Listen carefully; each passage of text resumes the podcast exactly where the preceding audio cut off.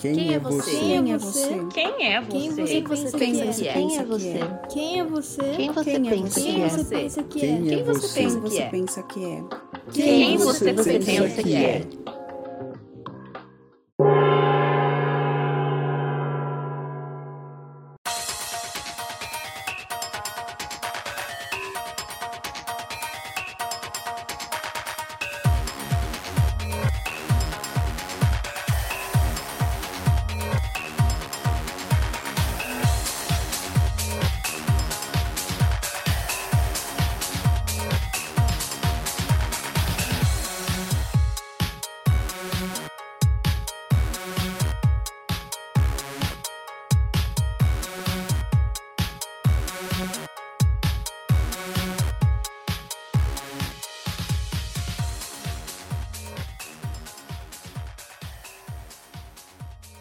Fala aí, pessoas!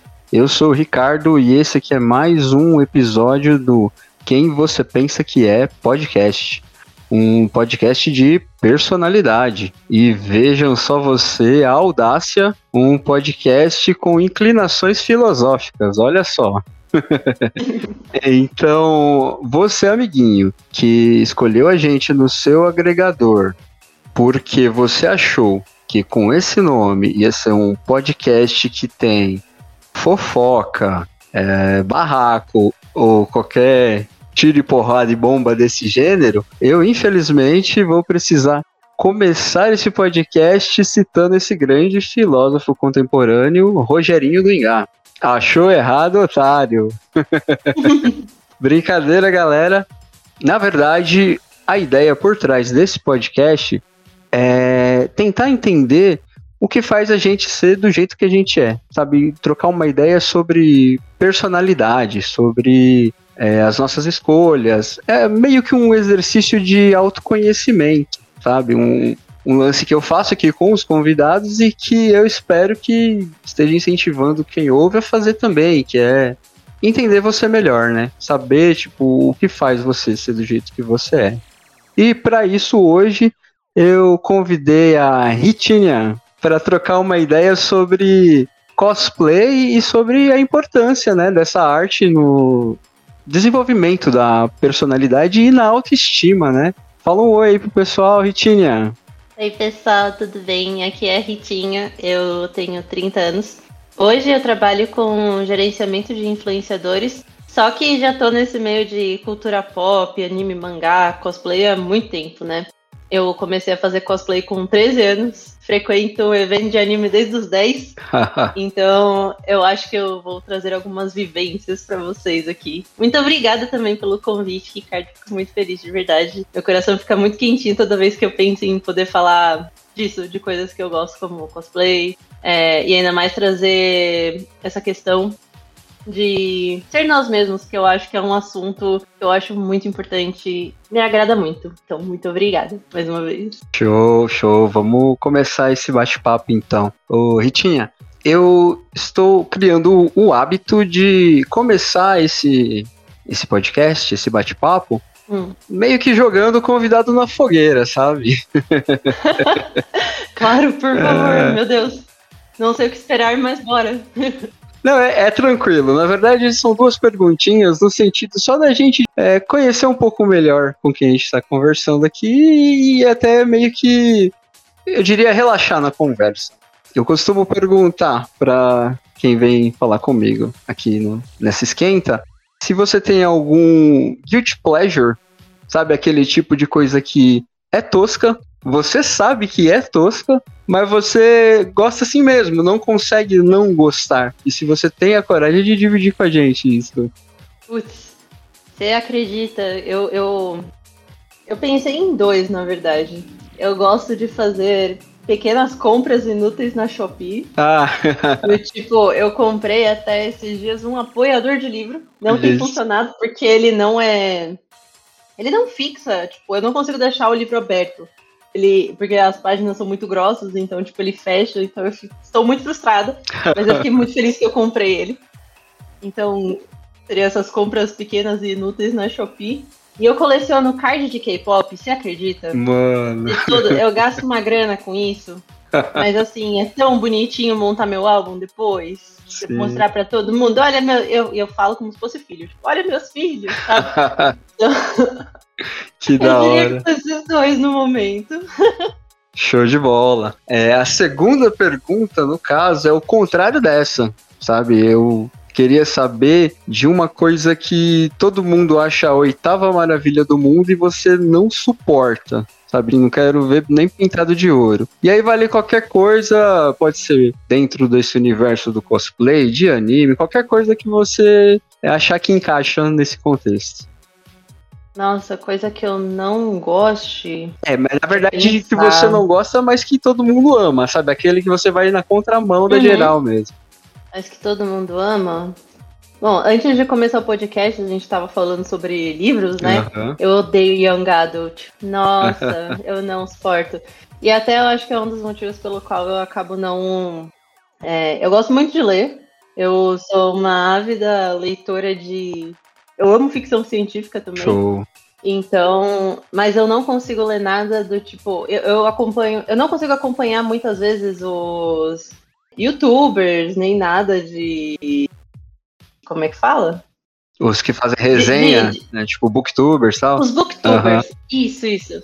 Muitas vezes eu não consigo acompanhar porque eu sinto que é todos os mesmos livros de TikTok que foram indicados. Já aconteceu de eu comprar um e eu odiei com todas as minhas forças. Parecia que tinha sido até mal. mal. mal não é diagramado, mal traduzido Uhum. até. Tipo, parecia muito uma fanfic. Eu falei, gente, não é possível. Então eu acho que Young Adult. Eu amo ler, mas assim, eu sou, sou contra algumas coisas.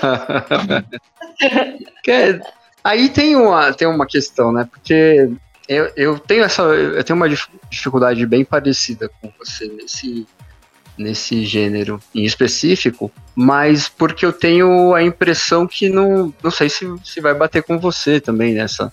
Mas eu tenho a impressão que, que às vezes foca em questões que pra pra mim pelo menos não é mais questão, sabe? Coisas, coisas que parecem dilemas ali pra mim não são dilemas. Acaba, Uhum. acaba sendo quase sempre um, um tanto quanto superficial, sabe? Não sei se bate em Sim. você igual isso.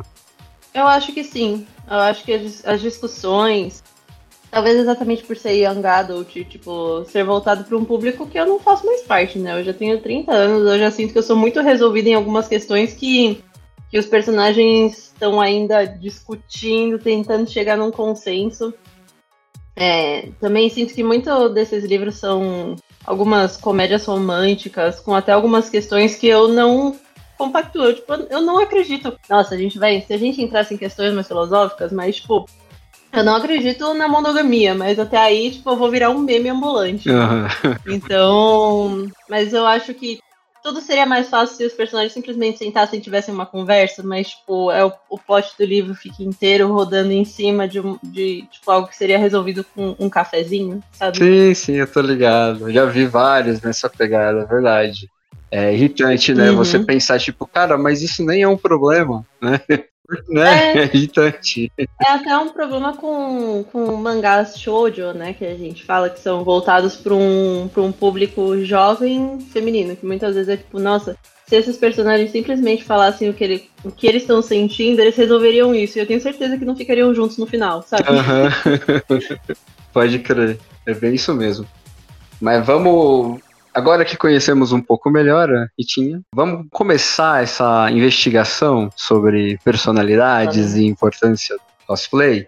Eu tinha dito em off para você que o meu interesse em fazer um episódio sobre esse tema começou quando eu vi o, o Eric Borg, que era do Omelete, agora é da Ruro, falando em um podcast que ele descobriu o universo do, do cosplay quando ele estava organizando uma parte para cosplays no, na CCXP, né? E aí ele disse que teve a oportunidade de conversar com gente que mostrou que tinha todo, uma, todo um lado sobre construção de personalidade mesmo, né? E até identidade e autoestima de quem faz cosplay, né? E Uhum. e aí, tipo, cara, me acendeu essa fagulha quando eu tava pensando em pessoas pra vir trocar essa ideia comigo sobre personalidade, de, de perguntar sobre esse ângulo, né, do, do cosplay. E aí, como você tinha dito que já tem uma experiência aí de 17 anos no rolê, né? Cara, eu queria muito ver tua opinião sobre isso, sabe? Queria desenrolar uhum. essa ideia com você sobre a importância. Mas, um pouquinho antes disso, a gente poderia começar falando é, sobre quando você começa, né? Com cosplay. Tem motivação, o que rolou exatamente e tal. Pode ser? Tem. Claro, com certeza. Nesse caso, eu acho que a gente volta lá para 2006, uma, uma Ritinha pré-adolescente, né? 13 anos. Mas eu acho que junto disso, a gente volta para uma questão do que era o cosplay nos anos 2000, né? Uhum. O cosplay, eu acho que não tem como a gente falar dele sem contar um pouco dessa história, é, até mesmo antes de contar a minha, porque o cosplay é algo muito novo ainda. É algo que se tem alguns primeiros registros, na verdade, nos anos 80, em eventos de Star Wars, Star Trek, e ele cresceu e pegou, e ele tipo, se enraizou muito no Japão. Eu acho que até isso que a gente traz dessa questão de personalidade, de ser quem, ser você mesmo, ou entre aspas também, ser quem você quer ser, é algo que a gente enxerga muito é, em contradição numa sociedade japonesa, porque é um lugar que eles têm. Eles se colocam muito dentro de caixas do que é esperado para uma sociedade. Então eu acho que é uma ruptura muito forte que se tem. E o cosplay, ele vem da palavra do costume play, que é de brincar, se fantasiar.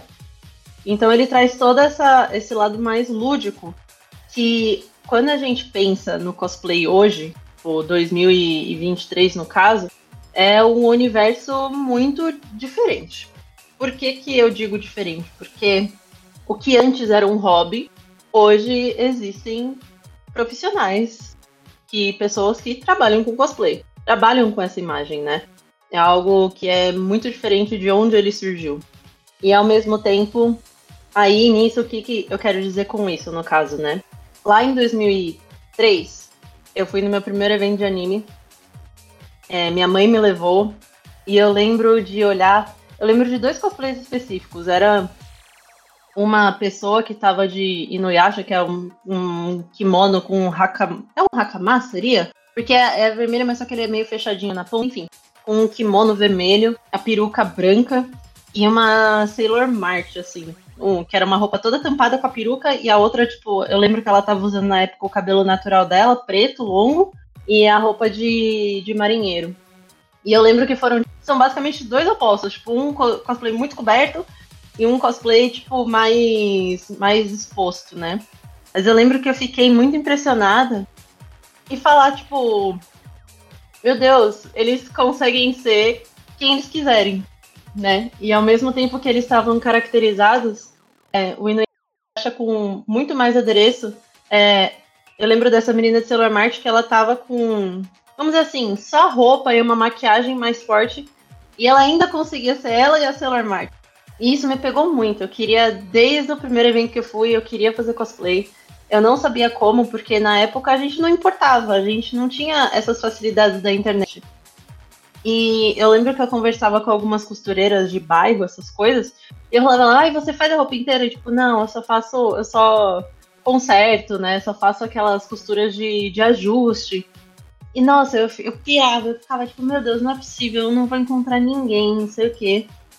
E aí eu lembro que quando eu fiz 13 anos, a minha melhor amiguinha da época, é, ela foi com a mãe dela, se não me engano, acho que na Liberdade, e ela comprou a, a roupa da Haruno Sakura, que é o, a primeira roupa vermelha com. Né, a primeira roupa dela no Naruto, né? Aí eu lembro que eu fui, eu implorei pra minha mãe, a gente foi, a gente saiu de Osasco, né? lembrando que era luz pra caramba. A gente foi pro centro de São Paulo, na ladeira Porto Geral, 25 de março. Comprei uma peruca rosa, daquelas perucas de festa, que era só aquilo que tinha na época.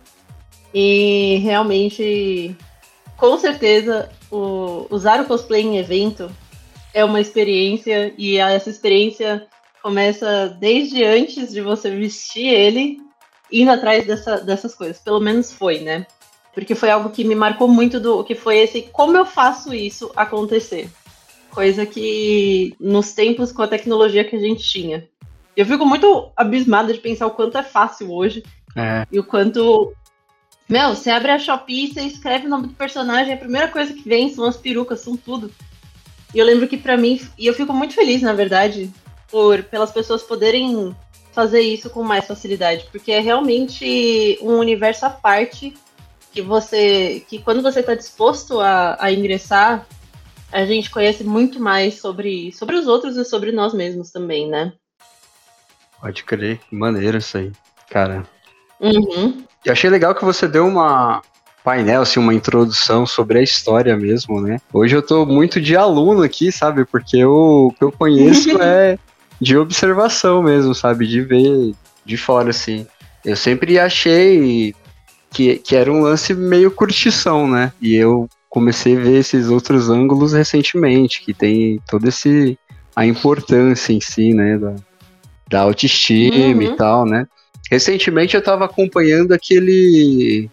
Tanto o anime quanto o mangá, daquele que é. Da menina que faz cosplay mesmo, da My Dress Up Darling, Sim. né? E até. Exato. Cara, e teve outras coisas que eu vi nele que eu falei, cara, o negócio é bem mais intrincado e mais complexo do que eu imaginava, que são situações da. da- da- não sei se, se aí bate mais pra cultura japonesa ou se é generalizado, mas tem situações de personagem, cara, eu nunca, nunca poderia fazer aquela personagem ali porque ela não, não bate comigo, assim, sabe? Coisas. Às vezes no, no mangá tem coisas de personalidade mesmo, não é nem de aparência que pra ela, tipo, não, eu não posso fazer porque eu gosto muito daquele personagem pra fazer não sendo desse jeito, sabe? Uhum. Eu achei curioso. E eu queria saber se tem. Rola aqui também, assim? Isso é uma exclusividade da história, do mangá ou, ou da cultura japonesa? Ou, ou rola mesmo? Meu, eu, eu lembro que, até mesmo já falando desse desenvolvimento pessoal que eu sinto que eu tive muito no cosplay. Claramente, é, até fazendo um disclaimer aqui, eu talvez, eu vou citar algumas pessoas que eu tenho, eu tive contato, mas eu não posso falar por elas. Mas são coisas que eu acho que eu senti nelas e eu acho que foi um ponto positivo. Então, hoje eu tenho muitos amigos que se descobriram pessoas trans e não binárias através até mesmo de cosplay. Cara, Exatamente, acho que por essa experimentação que a gente não tem. Eu diria que no cosplay não tem problema. é, a gente tem algo que a gente chama de crossplay, né? Quando você se veste de um personagem que seria o oposto ao, ao seu gênero. sim, sim. Então, eu acho que vem muito dessa, experi- dessa experimentação e desse de, tipo, você se sentir bem exatamente como personagem também. Eu lembro que no começo, por eu também ser, ser nova e tudo, eu tinha muito isso de querer fazer o cosplay pra alguma personagem que eu me, que eu me sentisse à vontade, mas ao mesmo tempo eu sempre pensei muito o quanto eu combinava com ela em aparência. E hoje eu já não. Hoje, sendo quem eu sou, eu diria que foi até uma, uma coisa muito mais de querer agradar o outro do que eu querer agradar a mim mesma. Porque, por exemplo, várias vezes me ocorreu de querer fazer uma personagem que eu gostava muito e ela ser mais pequena e delicada. E eu sempre fui. Eu tenho 1,73, né? Eu sempre fui mais alta do que a média. Não, eu não sou gigante, mas como, assim- como eu sempre fiz cosplay, é, principalmente de personagem é, de anime e mangá, elas tendem a ser menores, né? Então, os personagens que eu gostava sempre acontecia de ser estaturas menores, mais delicadas. E eu não me sentia à vontade achando que eu ia aparecer uma ogra fazendo, representando. E eu colocava na minha cabeça de que eu ficaria melhor com a outra roupa. E eu me sentia bem ao mesmo tempo. Do tipo, é, quando eu fazia cosplay de, por exemplo, dessa outra personagem, eu me sentia bem porque eu me sentia muito parecida com ela. Mas ao mesmo tempo me vinha aquele gostinho de, poxa, eu sou parecida com ela, mas eu queria ser a outra, sabe? Entendi. Então, eu acho que por muito. Durante um período eu tentei agradar mais olhares externos, por disso de aparência, do que a mim mesma. Mas hoje é algo que eu diria assim, não importa se a personagem é fisicamente diferente de mim. Eu, se eu gosto dela, eu vou fazer ela. Da hora. Eu acho só que é uma coisa que a gente tem que tomar cuidado no cosplay é, é a questão do blackface. Ah, pode crer. Porque é algo que, assim, não acho que seja um problema você fazer um personagem que não seja da sua etnia, de etnias diferentes. Mas eu acho que tem que saber muito bem conhecer, que é uma linha, eu acho que é a linha da, da do respeito e do preconceito mesmo, tipo, da, é, acaba sendo muito tênue. Então, se tem um. É uma questão muito discutida. Por exemplo, se uma pessoa branca pode fazer um Miles Morales. Ele não. Ele não. Não é errado ele fazer no momento que ele não pintar a cara dele. Porque eu acho que tem muito isso de você não usar desses artifícios. Você tá querendo representar um personagem, mas você, ao mesmo tempo, tem que lembrar que você não é ele, sabe? Aham. Então, é até algo que acontece no Dress Up Darling, Sim, se a gente sim. voltar pro anime, da cena quando ela escurece a pele. Isso de blackface é um discurso muito que tá é muito embrionário na no leste asiático no geral, mas é algo que quando chega pra nós incomoda, porque eu acho que por ter esse contato com mais com, com pessoas diferentes, no caso do igual diferente do Japão nesse caso, a gente entende aquilo, o quanto aquilo pode ser ofensivo. Tanto que não acho que seja um problema de, de querer ofender o próximo, é mais uma falta de bom senso que a gente adquire ao longo do tempo, né? E, então, eu acho que é muito isso. Pode crer. É, você comentou sobre esse, sobre esse momento que você se preocupou mais com olhares, né, sobre o teu cosplay. Tem um- um- uma questão aí, tipo, no, no meio de gente que olha julgando a mais ou coisa do gênero? Ho- Hoje em dia é difícil você ver uma. Vou citar exemplo, é, os nerds em si, né, que, você, que a gente tinha uma, uma tinha, tinha meio que uma opinião que co- como se fosse uma galera, tipo assim, mais legalzona, mais unida e tal, mas você entra no, no, no meio do rolê mesmo, você percebe que tem de tudo. Você te- tem preconceito, tem machismo, tem tudo de ruim tá lá também. né? Infelizmente. Infelizmente, eu acho que é o que mais tem. Eu não acho que seja algo que tá no ideal como devia ser, só que ao longo desses 20 anos, assim, melhorou muito.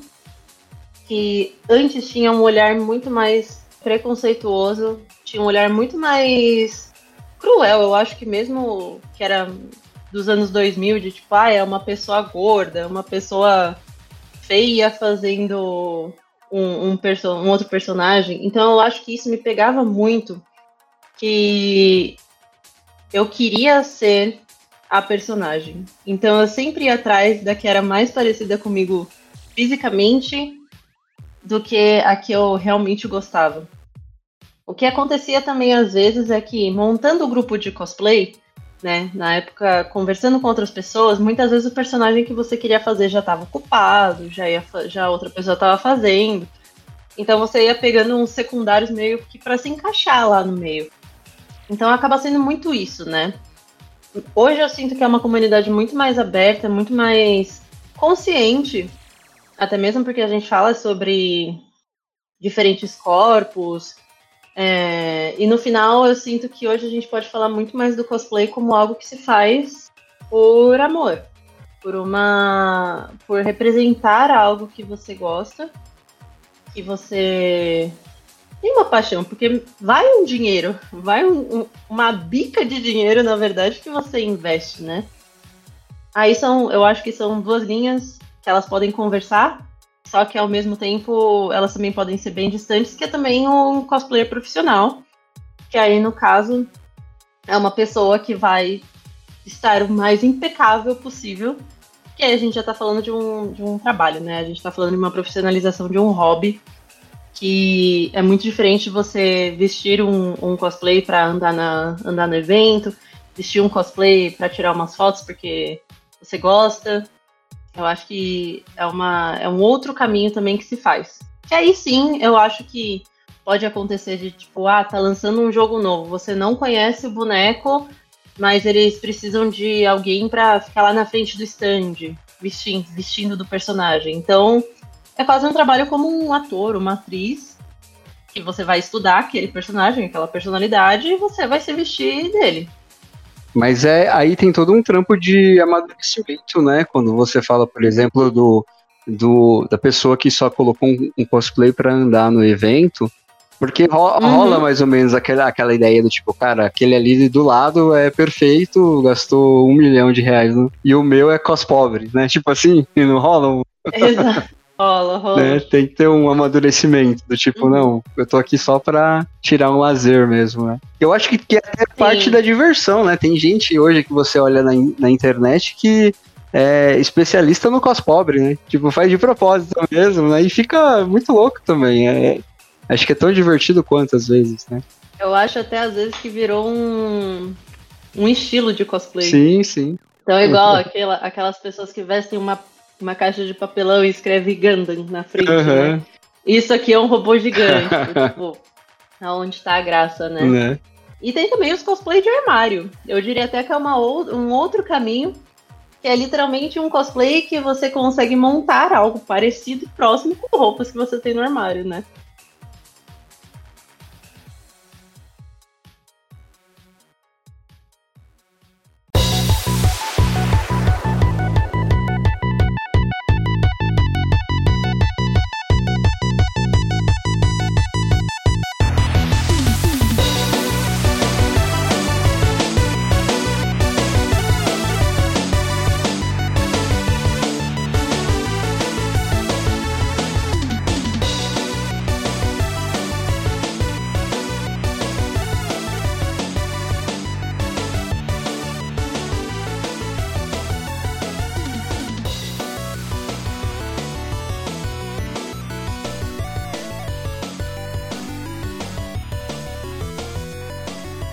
Você tem. Deixa eu te perguntar, você falou que queria muito ser a, a personagem, né? Quando, quando fazia o cosplay e tal, né? Eu queria saber, sabe, no, no, no sentido dessa, dessa, dessa conversa que a gente tá levando sobre autoestima sobre identidade, se, se rola com você essa parada de, cara, eu consegui talvez me libertar, ter um comportamento que eu não teria se eu não tivesse uhum. com o cosplay, sabe? Talvez ser mais eu é, vestindo o cosplay do que quando está no. Porque tem todo um lance de meio parecido com aquele ah. rolê do stand-up, né? Quando você. É, Porra, com certeza. Não é? Quando você tá, tipo, com, como um personagem, você pode fazer coisas que de repente você tem vontade, mas é, não estando como personagem você não teria a coragem, sei lá, né? Uhum. Nossa, isso me lembra muito que eu sou, eu sinto, eu sou uma pessoa introvertida. Eu, eu tenho muitos amigos, eu converso em público se eu precisar, mas é o que eu falei, se eu precisar, eu não quero, uhum. mas eu consigo. eu, eu gosto de brincar até que dependendo das coisas que tem que fazer, se eu fico mais retraída essas coisas, eu a minha cabecinha é muito boa em dissociar nesse caso. Que aí, no caso, tipo, se por algum perrengue, ai, só, por exemplo, deu alguma coisa errada no trabalho, vou ter que assumir a, com, a culpa, é, é, meio que. Obviamente, eu não tô falando também que eu não sinta, não me sinta mal de pedir desculpa nem nada, mas, tipo, eu consigo muito bem dissociar para falar alguma coisa sem, sem que me machuque, sem eu levar pro pessoal, sim, né? Sim. Da receber uma crítica construtiva. E eu sinto que muito disso também acontece com o cosplay. É, por um tempo, eu lembro que eu já trabalhei como modelo um tempo. E recentemente eu lembro que eu fiz umas fotos ano passado. Que eu tirei fotos normais e eu tinha levado tipo, umas duas perucas que eu falei, tipo, ah, são perucas de cabelo. Não, não de cabelo natural, mas tipo um corte castanhas, essas coisas. Então eu falei, ah, pode ser que dependendo da roupa fique bom, né? E aí teve um momento lá que eu coloquei uma, um tom mais loiro, um cabelo Chanel. E o próprio fotógrafo falou: Nossa, você tá muito mais solta do que. então eu acho que realmente eu, pelo menos, tive um. Me sinto mais confiante quando eu estou representando um personagem. Quando. Eu acho que é muito isso de, tipo, quando você precisa você colocar máscaras para lidar com, com diferentes tipos de pessoas e diferentes máscaras para uma sociedade, né? E o cosplay, com certeza, eu acho que por ser ainda por cima toda uma produção que se faz, quando ela dá certo, no caso, a autoestima fica lá em cima. É algo, é muito gratificante você se olhar no espelho, reconhecer que aquilo que você tá vendo também é você. Sim. Do tipo, é, você, também é você porque é você, no sentido de, tipo, sua pessoa, só que você tá vestindo um personagem e ao mesmo tempo você se enxerga junto disso. Então eu acho que é aí que vem a mágica e eu acho que é daí também que talvez alguns amigos se identificaram, se tenha levado alguns amigos por essa transição de, de gênero, se entender, porque é um autoconhecimento. Eu fiz faculdade de artes plásticas e eu lembro na época quando a gente tinha modelo nu para desenhar.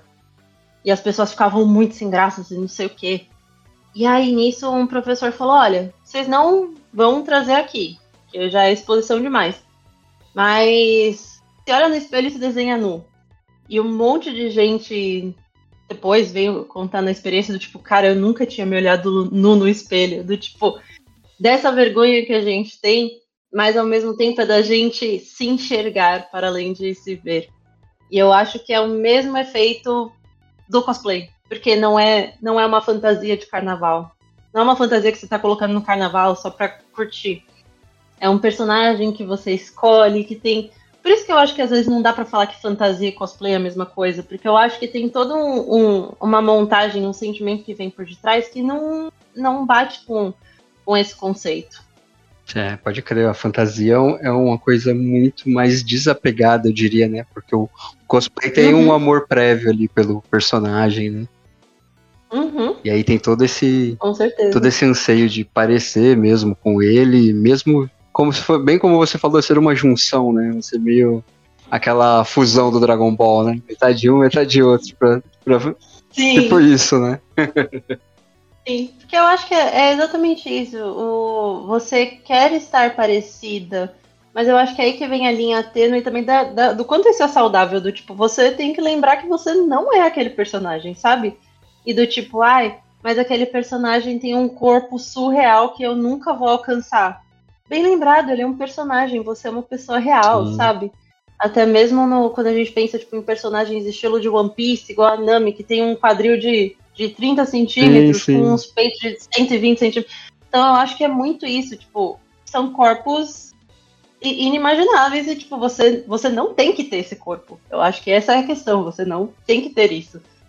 Pode crer, no, no eu lembrei do Nanatsu, dos Sete Pecados Capitais lá, que os caras têm um tem, tipo 20 gomos de, de abdômen aqui, não é six packs, é 20 packs, tá ligado? Exato. Então, tipo, são essas questões. Que é tipo, eu acho que é aquela linha tênue do quanto é saudável você se identificar e você querer ficar parecido. Porque você com certeza quer representar aquele personagem de um jeito que você gosta. Mas ao mesmo tempo tem que, saber, tem que entender isso. Eu, eu comentei sobre esse negócio de você conseguir ser você mesmo é, no momento do cosplay. Porque eu também, como introvertido, igual, igual você, cara, eu toquei em banda por um bom tempo, sabe? tocava bateria e tal, né? E pra mim, cara, era o, é o momento que você ia ver o Ricardo, o Ricardo mesmo era ali, tá ligado? É ali na hora que, que tá sentando o braço na bateria. Aquele é, é o Ricardo, tipo, 100% ele, entendeu? Pô, saiu dali, tem toda uma o lance da máscara social, o lance de você tem coisa que você faria ali na hora que tá tocando e que você não faz depois. Você fala, não, aqui o comportamento é outro porque esperam outro comportamento, né? Então tem muito. Aí, emendando nessa. Emendando nessa essa minha fala, eu queria perguntar para você. Cara, me parece ser tipo um, um, um, lance bem de introvertidos, né? O cosplay, né? É um lugar que os caras, tipo, acham quentinho mesmo pra ficar, não é não? Uhum. Eu diria que os eventos em si. porque eu vejo. É, é tão gostoso você encontrar seus iguais, sabe? Nossa, eu. Tanto que eu, na verdade, eu sempre quando eu vou em evento, eu ando com o meu marido só. Só que, no geral, assim, eu até falo, eu odeio andar em grupo em evento, porque eu não quero parar. Ah, Eu não quero parar pra ver as outras pessoas. Eu quero ficar andando e eu quero, tipo, fazer as coisas no meu tempo. Porque eu sinto muito como se fosse um. Igual, teve o Anime Friends agora, recentemente. Que eu fui dois dias. E pra mim foram dois dias assim que eu queria passar em todos os stands, eu queria ver o Artistella, eu queria, tipo, conversar com as pessoas, mas ao mesmo tempo eu não queria ficar presa pra uma conversa só. Eu quero conversar com todas possíveis, sabe? entendo. Tanto que meu dinheiro acabou até e eu peguei o cartão de todo mundo que eu não consegui comprar. E é o que eu falei, eu, sou introvertida, eu não. Mas ao mesmo tempo eu chegava no, no stand e eu tava tão. Eu chegava no stand que eu gostava muito de desenho. eu, Oi, tudo bem? Eu posso pegar seu cartão? Eu tô sem dinheiro porque eu quero comprar mais tarde, tá? Eu adorei o seu trabalho, não sei o quê. É, eu, tava, eu fico eufórica, sabe? E aí eu penso, tipo, poxa, foi tão bom. Aí o próximo evento, sei lá, o próximo evento grande, né? Pra dizer assim, porque é, existem eventos menores, mas só que são os eventos grandes que eu consigo ver muitos amigos e conhecidos de outro estado, né? Que vêm pra São Paulo. Então o próximo evento grande vai ser o quê? BGS. Ah, BGS vem as pessoas, mas não vem todo mundo. Ah, CCXP. Ah, tá. Que dias, talvez. Então são são momentos assim que eu tento aproveitar ao máximo, porque eu sei que o próximo vai ser daqui de seis meses, sabe? Alguma Aham. coisa assim. Tô ligado. É, aí é o momento que tem que aproveitar ao máximo, né? Cara, te- teve uma. um tempo atrás eu, eu estava conversando com um amigo sobre essas brisas filosóficas mesmo, sabe? De sentido da vida, coisa assim, né? E, e me veio uma, uma analogia sobre é, o que faz a tua vida ter, ter tido uma. Cara, ter valido a pena no final, né? Sabe, você falar assim, cara, valeu, né? E, e para mim veio muito uma brisa de, de um álbum de figurinhas, sabe? Que as figurinhas que você cola, cara, é aquela que valeu a pena ali. E aí você vai contar no final da tua vida o quanto que você chegou perto de completar esse álbum, né? De quantas figurinhas você tem mais ou, ou tem menos figurinha daquela que você fala esse momento aqui é o momento que é digno de estar no meu álbum. Pra mim é muito Uhum. isso daí que você falou, cara. É o, é, tem um espaço de seis meses ou de um ano entre um e outro, mas é, o, é aquele momento que, que é a figurinha premiada, figurinha dourada que vai estar lá no álbum, né? Porque você vai Exato. aproveitar até o último lá, né? Sim. E é muito também um lance de. Pensando nesse- nessas figurinhas também, coisas que eu quero levar pra vida. Uma coisa que eu acho que até mesmo foi veio muito do cosplay. Foi que mais do que nunca, agora, tipo. Eu demorei muito pra virar essa chavinha. Mas eu acho que agora com 30 anos eu diria que eu quero ser eu mesma. Porque mesmo no começo do cosplay, eu fazia, que eu falei que eu, eu sinto que eu fazia muito o personagem que eu sabia que ia agradar o maior número de pessoas, sabe? Que eu ia ficar mais parecida, que eu ia ser. E por mais que assim, eu, nunca fiz nenhum personagem que eu desgostasse. Eu acho que aí já, eu já tava indo muito contra. Mas, acima de tudo, ser, fazer o que eu gosto, o que eu quero e ser quem eu realmente sou, sabe?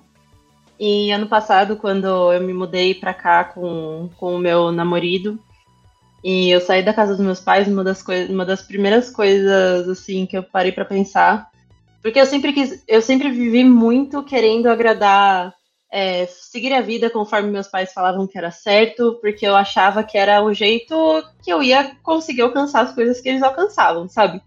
Meus pais são pessoas bem-sucedidas, então eles sempre eu sempre acreditei que aquele era o único caminho.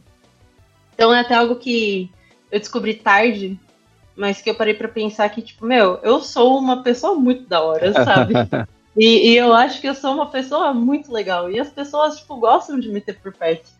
Então, por isso, eu não vou deixar, eu não vou tentar mais agradar, eu vou só ser eu mesmo. E até, eu tenho um baú de peruca, né? que até hoje eu faço cosplay, eu gosto de me vestir, de passar maquiagem pesada, de. Porque eu sinto que é algo que eu me encontro também. Mas é muito engraçado que no momento que o meu cabelo tá azul agora, né? Uhum. Mas no momento que eu pintei o cabelo de azul, eu parei de usar peruca. Olha só. E foi algo que pra mim foi. Tipo, cada vez que eu paro assim pra pensar, eu falo, caraca, que mágico. Porque é muito isso. Eu tô com o meu cabelo pela primeira vez na minha vida, Foi. em 30 anos. É melhor do que uma peruca. Da hora isso, né? Cara, é muito da hora. Sim. Eu, eu conversei recentemente, inclusive, no, no episódio, é, acho que foi no, no segundo aqui, do, que eu falei com uma amiga Uhum. minha, era sobre rock, né? Tava falando sobre o Dia Mundial do Rock e tal, né? E aí a gente foi Uhum. pra esse rolê aí, porque também tem uma vida aí nesse, nessa parada de rock, tocando e ouvindo e tal, né? Comentei com ela que tem, que tem um negócio muito parecido com isso que você falou, que é você você encontrar a, a tua casca perfeita, tá ligado? Assim, o, o- não sei se é pra todo mundo, acho que pra você já foi uma questão em algum momento, pelo que você falou, mas eu já tive vários momentos, tipo, pensando, cara, esse cabelo aqui é legal, mas não sou eu, sabe? É, Entende? exato. E aí, tipo, eu tô num momento aqui que, assim, independente do, do, do que pensam, cara, eu tô aqui com um moicano, com um alargador, com piercing no nariz e eu me sinto mais eu do que qualquer outro momento da minha vida, sabe? Parece que era como se fosse a, a roupa da alma, sabe? A alma é essa que sempre foi. Só que agora, tipo, eu coloquei a roupa Exato. certa, encontrei a roupa que deveria estar aqui, né? Até uma das minhas amigas muito próximas, que ela, ela fez cosplay por muitos anos. Isso aconteceu, aconteceu algo parecido com ela na, quando ela começou a vestir moda Lolita. Que são aqueles vestidos. Não é o, o Lolita que a gente conhece aqui do, do Ocidente, né? É aquela moda que eles usam as saias bufantes, um estilo, tipo, todo trabalhado. E no momento, ela falou pra mim que no momento que ela começou a vestir Lolita, ela não teve mais interesse no cosplay, Olha só. porque ela achou que foi essa identificação e foi isso de tipo, cara, aqui eu posso ser quem eu sou. E no cosplay você pode ser também, mas tipo, tem, eu acho que vai muito disso de onde veio essa vontade de você se fantasiar, sabe? Sim. do porquê que veio. Eu gosto de brincar, porque eu, eu cresci muito rápido quando criança, né? Quando eu tinha 10 anos, eu tinha 1,63 de altura. Caramba. Pô, eu tive um estirão muito cedo, mas eu também parei muito cedo. Então, eu lembro que naquela época não tinha fantasia mais do meu tamanho. Nossa. E aí eu lembro, nossa, anos, anos 2000, anos 90 foram incríveis, né? Eu lembro que não tinha mais fantasia, quando, a partir, assim, a partir acho que dos 7, 8 anos já não tinha mais fantasia do meu tamanho. E aí tinha carnaval e eu queria vestir uma fantasia. E minha mãe não encontrou. Aí que que ela me vestiu de coelhinha da Playboy porque era o que tinha. Mano. E cabia em mim porque era uma fantasia adulta. Caramba. E era, mas era um negócio bonitinho, porque ela colocava uma meia branca, uma meia branca bem grossa, e ela tinha alcinha e era um, um colazinho de paetê. Então, tipo, era dava pra enganar, mas que era modelo adulto era, Pode sabe? crer. E eu brinco até hoje, tipo, minha mãe fala, tipo, nossa, comprou mais um cosplay, mais uma. pi-" Eu falo, lógico, cabia em mim quando era pequena, eu tô vestindo agora. Mas é muito. O que, que será que, que move a gente até mesmo, tipo, pra ser nós mesmos, né? Quando eu fiz a minha primeira tatuagem, nossa, minha mãe odeia tatuagem. É mesmo? Odeia. Fiz escondido. E aí eu fiz uma, uma bruxa sereia enorme atrás do braço. Caramba.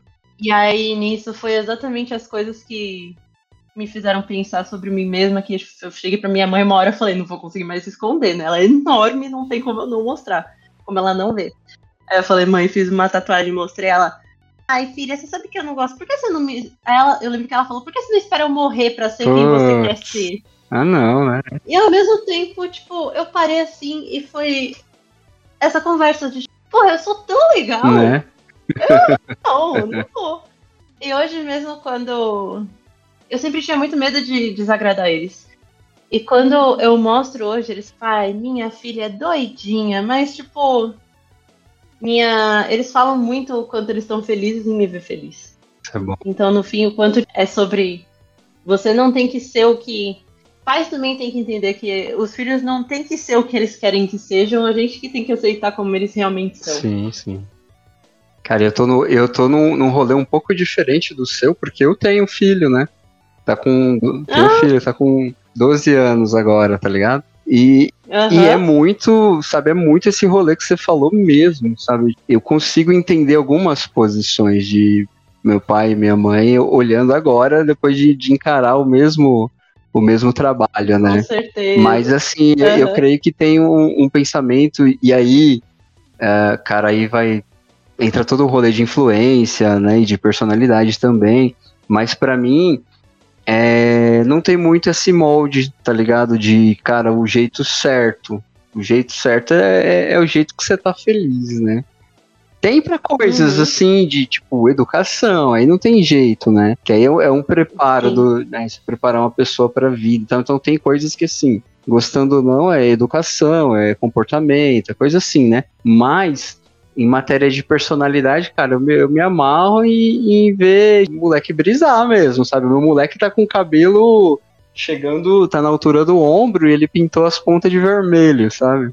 É, Que Tipo, legal. Doidinho, doidinho de tudo, né, mano? Eu acho da hora esse negócio de ter uma.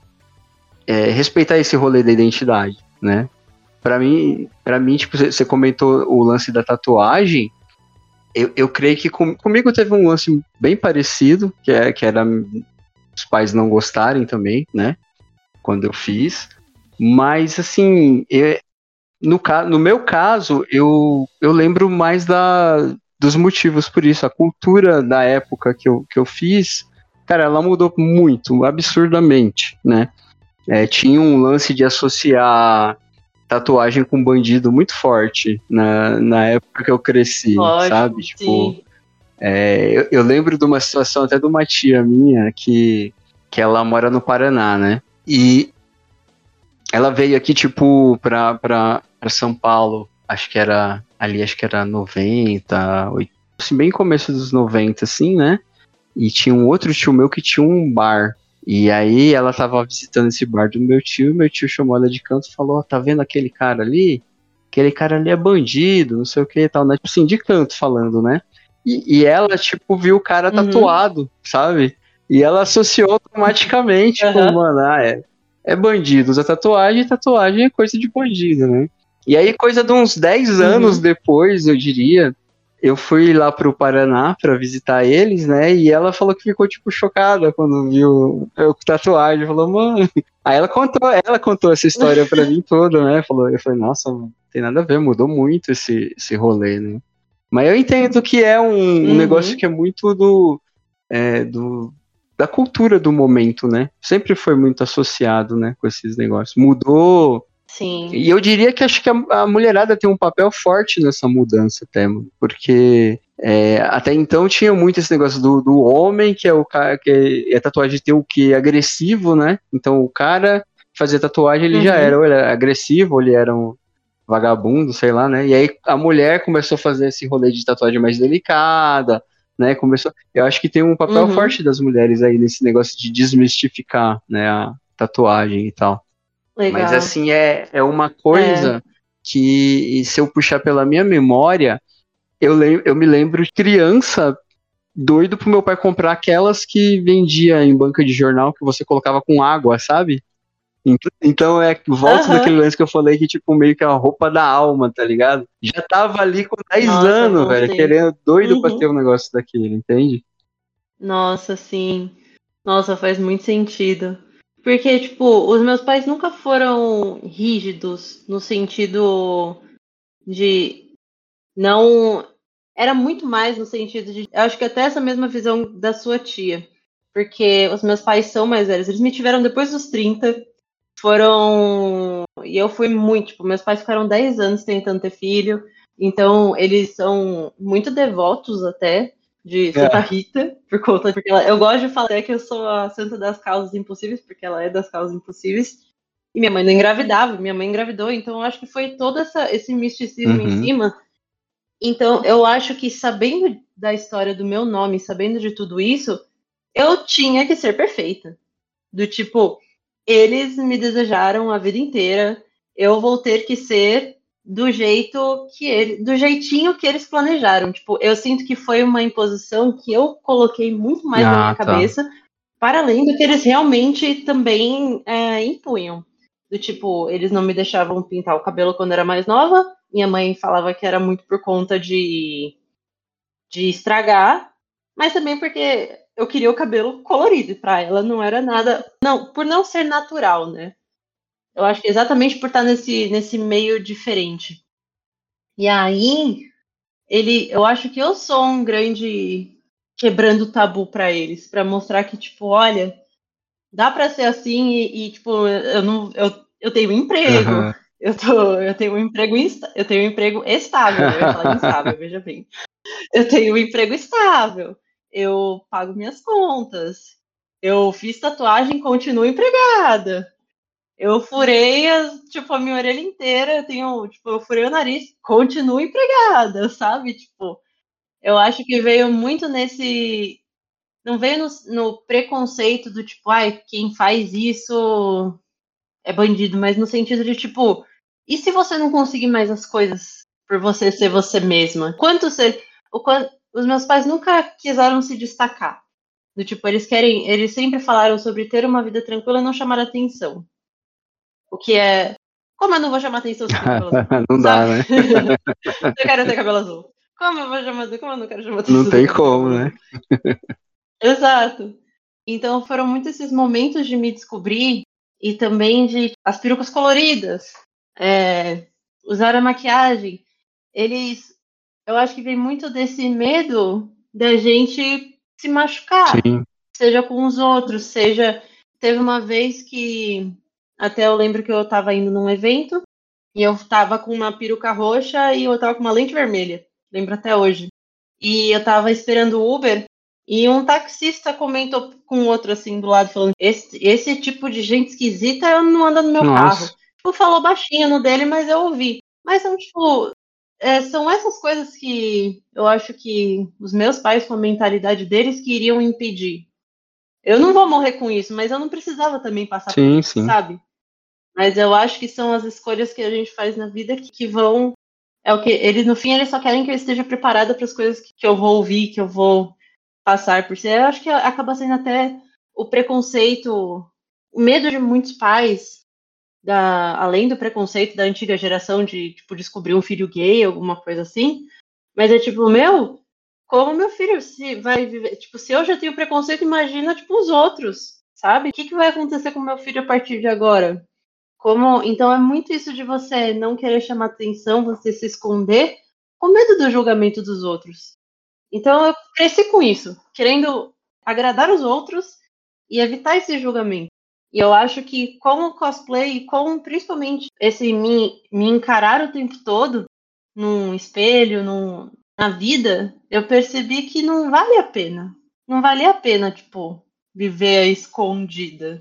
Bem isso, mano é muito o foco desse, desse podcast aqui é, é, debater isso mesmo, é você, através desses questionamentos, você chegar no, no seu eu mesmo, cara, no, no, seu eu e, tipo, no, no que você pode fazer para além das opiniões, sabe, cara, isso daqui é minha raiz mesmo e eu preciso respeitar ela, tá ligado? Daqui eu não, não tenho como, tem coisas que é, são inegociáveis, né? Algum, algumas coisas, quando você fala de, de sociedade, tem, tende a ser negociáveis, mas tem coisas que não, senão você perde, você se anula, perde a tua raiz, né? Cara, esse, esse podcast veio, veio muito dessa, dessa ideia de constantemente bater nessa tecla, ficar repensando isso mesmo para, sei lá, uhum. quem, quem quer que ouça, pensar junto, sabe? De repente fazer esse exercício de, de falar, mano, e aí que tem gente julgando? Sempre tem, né? Sempre vai ter. Isso não vai mudar uhum. nunca, né? Será que vale a pena você anular uma parte da tua vida para fugir desse tipo de julgamento que vai ter, sabe? De repente você anula uma parte uhum. que, que seria importante da sua vida, mas o julgamento vem por outra, do mesmo jeito. Então, cara, é coisa de falar, mano, caguei pro julgamento, né? Eu vou curtir minha vida, curtir uhum. meu rolê, né? Com certeza. Nossa, eu acho que depois do. Eu gosto muito de pensar nos anos. Conforme os anos vão passando, a gente vai perdendo um pouco a paciência, né? Porque eu lembro que a... quando eu fiz 25, eu lembro, tipo, no dia seguinte, já começava a falar umas coisas pra mim, eu, ah, não quero mais não. sabe? Do tipo, ah, não, agora já deu bicho, sabe? Eu sinto que essa virada dos 30, eu falo muito porque eu acho que dois pontos. Eu nunca me imaginei chegando nos 30. Eu jurava que não existia Caramba. depois dos 30. Do tipo, eu achava que 30 anos acabou a juventude, acabou, acabou, já experimentei de tudo, agora vou só viver o que já existe, quando na verdade eu tenho conhecido muito mais coisa do que eu passei nos 20. Então, eu acho que agora foi, foi o fim da virada da chavinha. Do, antes eu virei uma vez, aí agora eu liguei o motor do tipo, foda-se. agora não tenho, não quero mais passar. É, então foi, tem sido, são coisas muito intensas que tem acontecido. Tipo, eu, eu cortei várias amizades, eu mandei, a mandei a merda mesmo, eu troquei de emprego, eu tipo, meu, eu tenho, eu já tenho 30 anos, eu não tenho mais que lidar Sim. com isso, sabe? O cosplay até é algo que com, eu ainda tenho muitos cosplays, faço ainda até hoje. E aí mãe falou, tipo, filha, você já parou pra pensar que faz 15 anos que você se veste de personagem de 15 anos? eu fiquei muito tipo, porra, é verdade. e foi muito verdade, tipo, meu Deus. Será que. E, e os últimos cosplays eu ainda faço cosplay de colegial sim, sabe? Eu ainda pareço mais nova mesmo. dá pra fazer, né? O ruim é se não desce, né? Essa não desce. Até eu fui agora nesse último Anime Friends civil, vamos dizer assim, tipo, não, não vesti nenhum cosplay, fui do meu jeitinho. Porque eu fui principalmente porque eu queria assistir duas bandas que, que se apresentaram lá, então eu falei, puta, vou ficar pulando, vou pular com uma peruca na mão depois, não vai ser legal, né? Mas eu senti falta. Senti muita falta de me vestir. E isso me pegou depois do tipo, caramba, não vesti nenhum cosplay ainda esse ano. Atrasada, sabe? Tipo, é um pedaço da tua vida mesmo, né? Quando não, quando não acontece, Com faz certeza. falta, né? Com certeza. Esse vai ser um. Eu tive numa rotina muito maluca no trabalho, com viagem, com. Aí quando eu tinha um final de semana era, tipo, ou tinha evento, ou agora, tipo, reunião de família. Então agora esse vai ser o primeiro final de semana em tempos que eu vou estar livre. E eu tô pensando aqui, porra, vou testar umas maquiagens no final de semana, fazer uns cos-testes. Testar se eu consigo fazer a maquiagem daquele boneco lá que eu tava querendo fazer há muito tempo atrás, sabe? E aí é o, é o final de semana confortável, de boinha, com um roupão, passando 5kg de Mano. na cara. Mas é como É. eu gosto. Tá certo, é apro... E faz tempo que eu não faço, tá então, na hora tem mesmo. que aproveitar mesmo, né? O momento que dá pra fazer, né?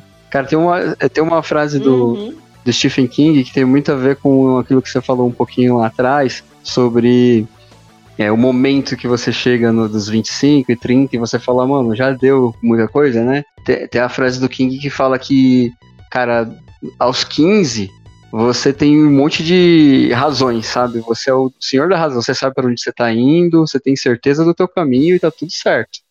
Quando chegar Uhum. aos 30, você começa a desconfiar que o mapa tá de ponta cabeça, tá ligado? e aí só com 40, 45 você vai ter certeza, tava de ponta cabeça mesmo, vamos voltar tudo, tá ligado? Tipo assim. Nossa, me lembrou de um tweet, na verdade, isso. Você, tipo, você com 10 anos, pode deixar, eu faço. Você com 20 anos, socorro, me ajuda. É muito isso, né? Sabe, tem esse negócio de. É, não tenho tantas certezas assim, mas não tenho também tantas. é, eu diria obrigações. Tipo, cara, eu não sou obrigado mais a agradar aqui e ali. Acho que é muito baseado no fato do que você achava que era certeza e não era de verdade. Você, com, com amadurecimento, você fala: não, não era, mano. Simplesmente dá pra abandonar isso aqui no meio do caminho e seguir a viagem pro lado certo agora, né? Exato.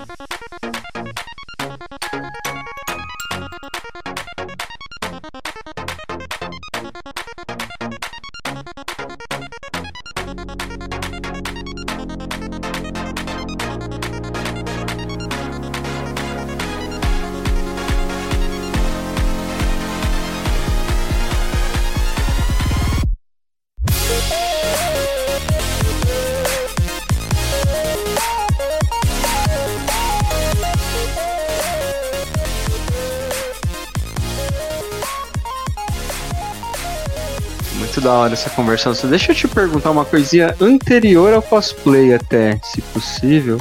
Claro. Tá, eu, eu quero saber quando que começa pra você esse interesse no, na cultura oriental, sabe? No anime, no Japão em si tal. Uhum.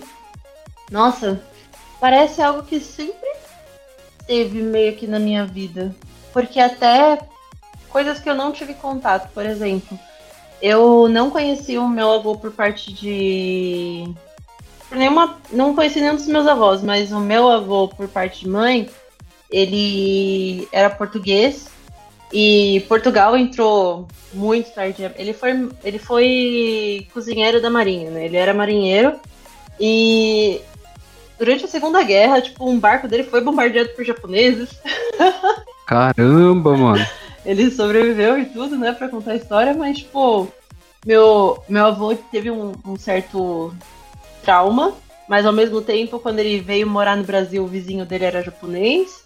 Aí é, ele teve minha mãe, aí os meus pais vieram. Eu, eu cresci em Osasco e perto de onde perto da, de onde meus pais moram, né? Que eu morava com eles, tem a Assembo, né? Uhum. Que é a Associação Associação Brasileira e Japoneses de Osasco.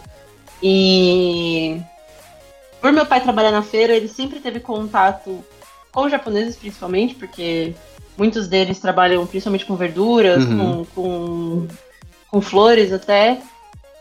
Mas assim, a minha primeira lembrança era principalmente por conta dos anos 90, é, a volta da manchete em 97 pra TV aberta. Quer dizer, não que tava na TV fechada, mas tipo, a volta da manchete Uhum. e de assistir Jiraiya, Yu Yu Hakusho, eu tinha a fita gravada. Eu lembro, tipo, uma das primeiras lembranças assim é no jardim de infância fazendo tipo lição, lição de casa na cozinha com a minha mãe e tá na TV assim passando. Eu lembro disso. É, meus primos cresceram também, são mais velhos, cresceram com Cavaleiros do Zodíaco. Então meio que eu acho que eu peguei esse boom Certo. teve essa época desse boom, tanto que eu não cheguei a ler Turma da Mônica. Eu já. Eu li mangá. Caramba. Eu li Guerreiras Mágicas, eu li Sakura Card Capture quando eu aprendi. Eu aprendi a ler com mangá, né? Caramba. Eu, tanto até que, por ler o mangá, eu abria tudo ao contrário. É, E sempre foi muito presente, do tipo, com 10 anos eu já sabia dos eventos, né? Tipo, eu soube dos eventos antes. Os meus primos compraram o ingresso pra mim porque eu pedi. Então, eu sempre, tipo, estive muito conectada. Aí nisso, as minhas amigas da escola, por eu. Hoje não é, não é igual hoje, tipo, todo mundo gosta de anime, né?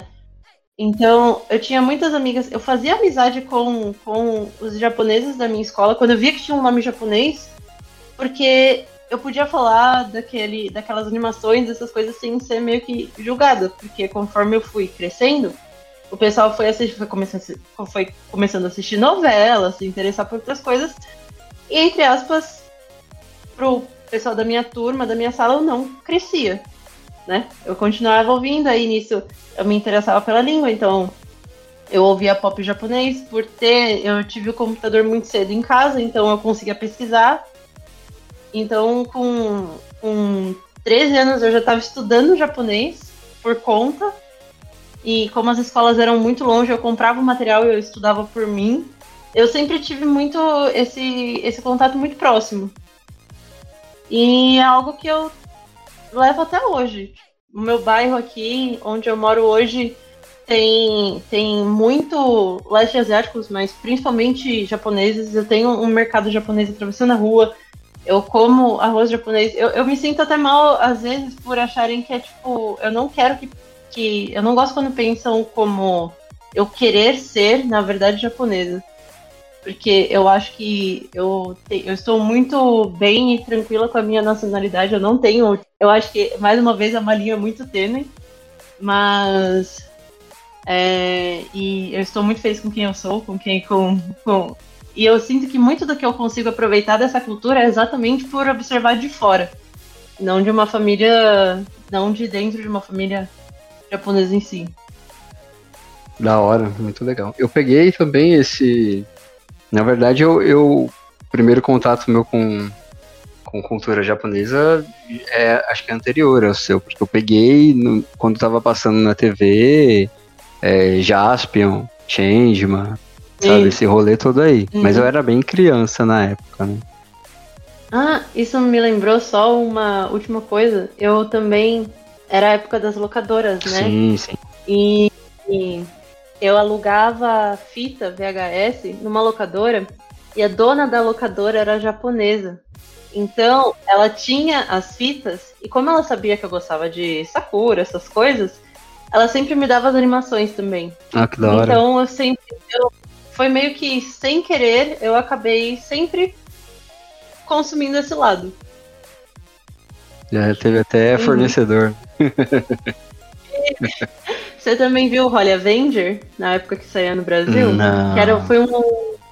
Era da Tormenta, era um da Tormenta RPG, né? E eles tinham as edições, mas foi um. Um quadrinho brasileiro, mas eu lembro que eu colecionei também. Porque era o estilo, eles desenhavam em mangá, né? Hum. Era a Erika Wano, Erika Horita. Eu conheço os autores, mas não desse dessa HQ em específico. Eu lembro de ter Ah, visto Petra a... Leão, Marcelo Cassaro. Isso. Eu lembro de ter visto a Erika quando. v- Talvez você vai lembrar de uma revista que era só de animação japonesa que chamava Animax. Animais. sim, eu colecionei ela, eu tinha todas também. E eu lembro que eles fizeram um, Aham. um rolê de, de publicar uns mangá tipo Mega Man, coisa assim, que era só com autor brasileiro desenhando estilo mangá, né? Uhum. Se eu não me engano, a Erika tem um volume dela. e Acho que foi quando eu conheci o, o trampo dela. Tinha, tinha também o Tsunami, que eram vários, várias histórias. Sim. Ah, aí tinha, tinha a Etora. Eu colecionei muito quadrinho brasileiro, tipo, nesse estilo mangá, porque por conta do traço, né? Que eu sempre, sempre me, me chamou essa atenção e a- os primeiros eventos de anime que eu fui, eu ia principalmente pra comprar as fanzines, vamos dizer assim, Sim. tipo, as, as edições. Então eu tenho Etora autografado Caramba. pela, pela Erika Horita. Nossa, e eu lembro que elas falavam, mas você é tão nova. Eu falei, mas eu, tipo, eu quero o seu autógrafo. Porque eu queria ser quadrinista quando era criança, eu desenhava muito. É mesmo. Então, sim. É, ainda, quem sabe um dia, um momento meio distante, mas né, já que a vida não acaba no 5, Então, tem eu mais um tempinho. tenho filho ainda, pô. que barato. Então, mas é, eu peguei esse momento, eu, eu lembro de, tipo, dessas tokusatsu, tudo que eu peguei quando eu era bem criança. Uhum.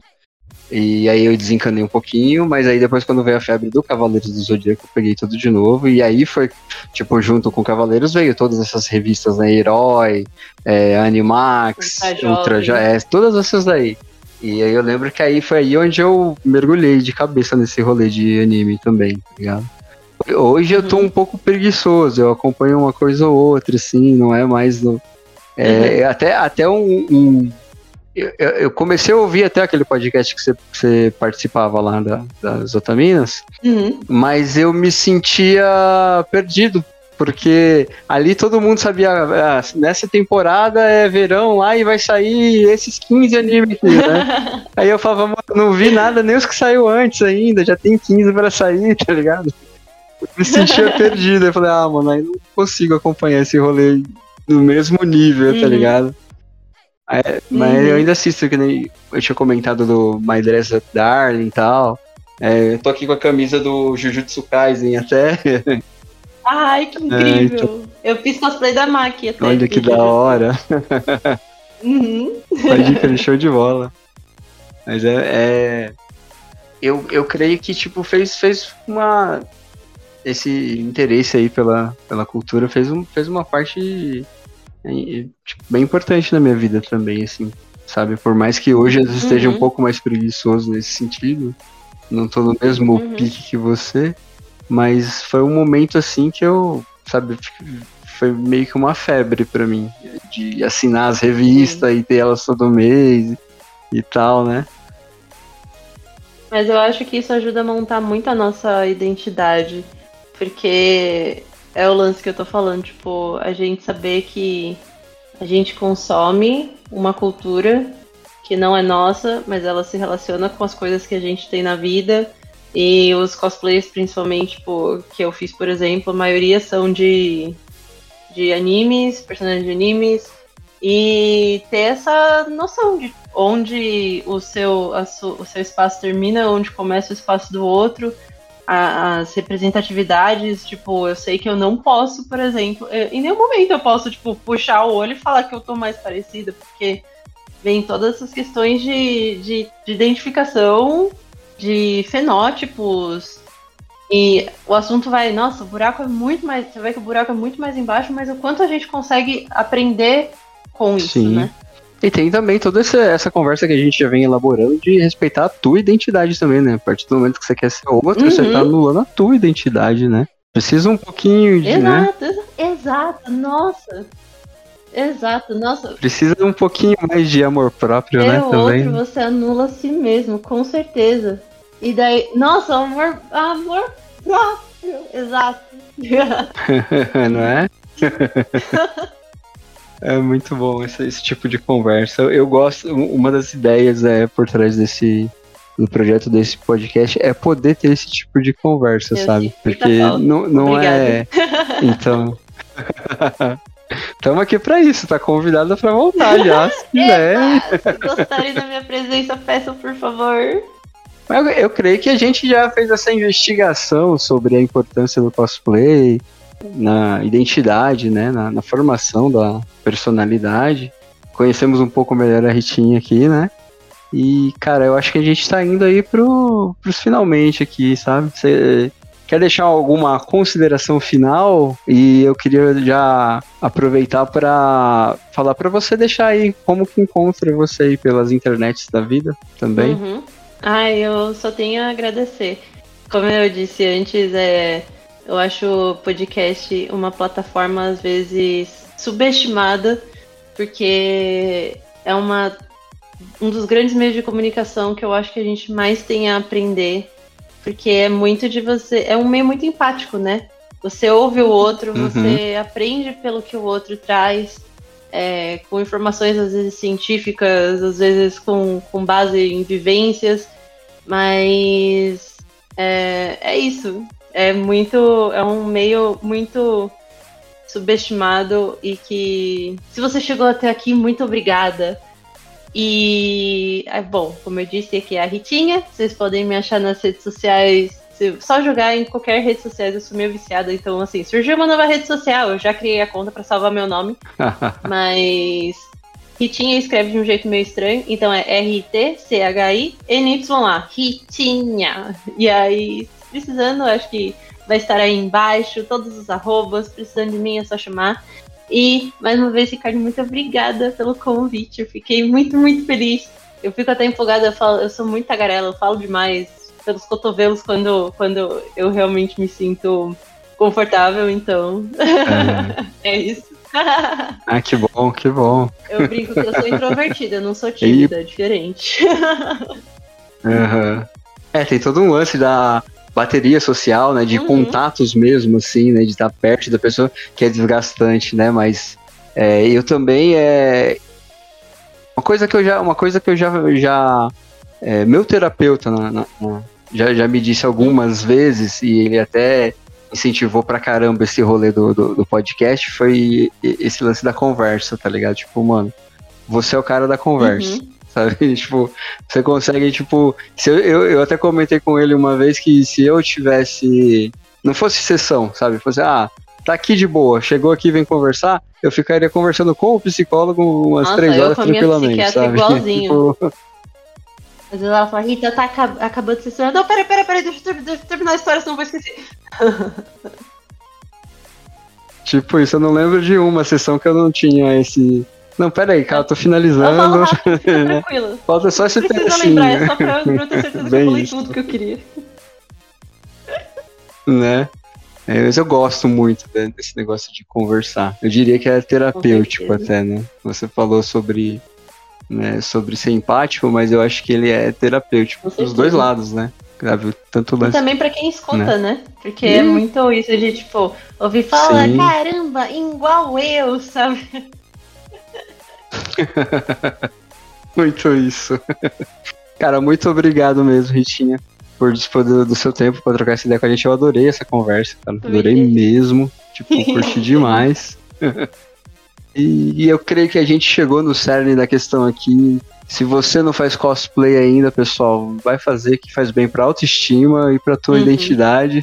Bora lá curtir com, né, nos eventos aí. De Que, tudo, vai se divertir. E é uma figurinha pra guardar no álbum depois, né? Vai estar Olha, lá com certeza. Nossa, e como? Até hoje, ó, lembrança do, desse álbum de figurinha. A primeira vez que eu vesti cosplay, que eu cheguei no evento, eles falaram: Nossa, é a Sakura do Naruto! Deixa eu tirar uma foto. Aí eu lembro, Olha eu não hora. lembro da pessoa, da cara da pessoa, mas eu lembro disso dela me pedindo pra tirar foto. E eu ficando tipo, "Ah, sou eu! A Sakura sou eu! Sabe? Muito incrível. Façam cosplay, pelo menos um na vida. Que massa. Sim, sim. Experimentar é Uhum. fundamental, né? Gente, eu creio que ficamos por aqui. Esse foi mais uma. é, mais um- uma investigação nossa sobre personalidade. Creio que foi bem sucedida, né? E até a próxima. Logo menos mais um episódio aí pra vocês. Um abraço. Tchauzinho. Tchau!